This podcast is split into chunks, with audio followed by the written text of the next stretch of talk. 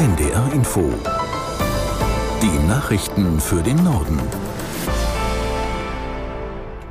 Um 8 Uhr mit Tarek Yusbashi.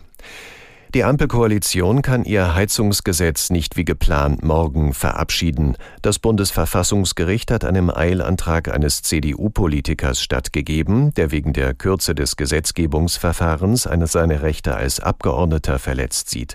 Über das weitere Vorgehen wollen die Ampelfraktionsspitzen heute beraten.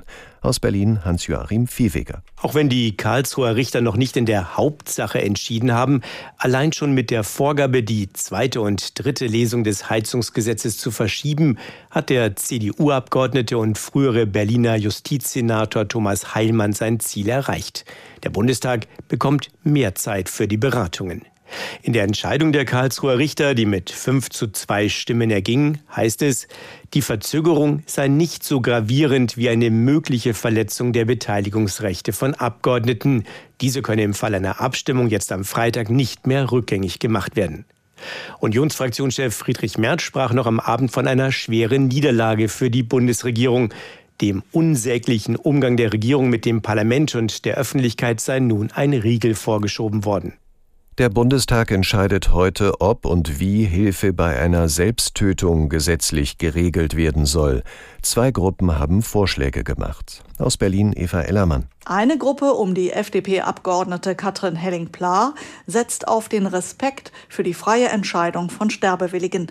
Nach einer Beratung, einer Frist und ärztlicher Aufklärung sollen Erwachsene sich ein tödliches Medikament verschreiben lassen können.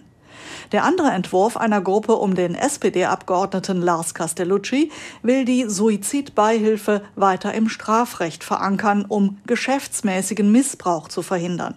Geeinigt haben sich beide Abgeordnetengruppen kurz vor der Abstimmung auf einen gemeinsamen Vorstoß für eine bessere Suizidprävention. Das heißt, die Bundesregierung soll ein besseres Beratungs- und Hilfenetz schaffen für Menschen mit Selbstmordgedanken. Die russische Armee hat ihre Angriffe auf Ziele in der Ukraine fortgesetzt. Nach Angaben des Innenministeriums wurden in der westukrainischen Stadt Lviv durch Raketenbeschuss mindestens vier Zivilisten getötet. Es habe zudem mehrere Verletzte gegeben. Aus Kiew Rebecca Barth. In Lviv im Westen des Landes wurden nach offiziellen Angaben ein Objekt der kritischen Infrastruktur und ein mehrstöckiges Wohnhaus getroffen. 60 Wohnungen seien bei dem Angriff beschädigt worden. Die Gegenoffensive im Osten und Süden des Landes verlaufe derweil nach Plan, gaben zwei Generäle im Interview mit ABC News an. Die ukrainischen Streitkräfte hätten jedoch noch nicht ihr volles Potenzial erreicht. Eigentlich habe die Ukraine ihre Gegenoffensive früher früher starten wollen, sagte Präsident Zelensky dem amerikanischen TV-Sender CNN.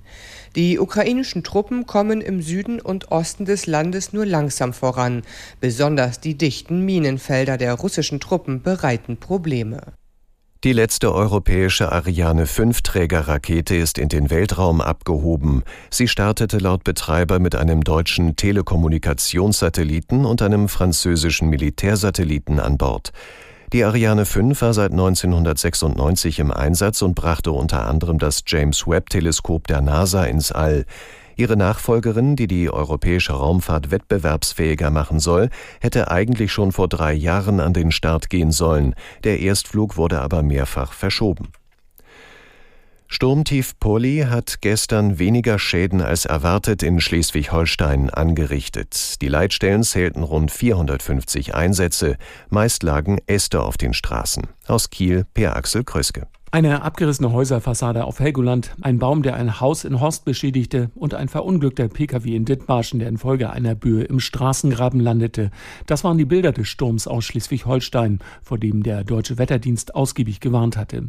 Der Orkan hatte zuvor in den Niederlanden schwere Schäden angerichtet. Dort sowie im Emsland kamen zwei Frauen ums Leben, weil Bäume umstürzten.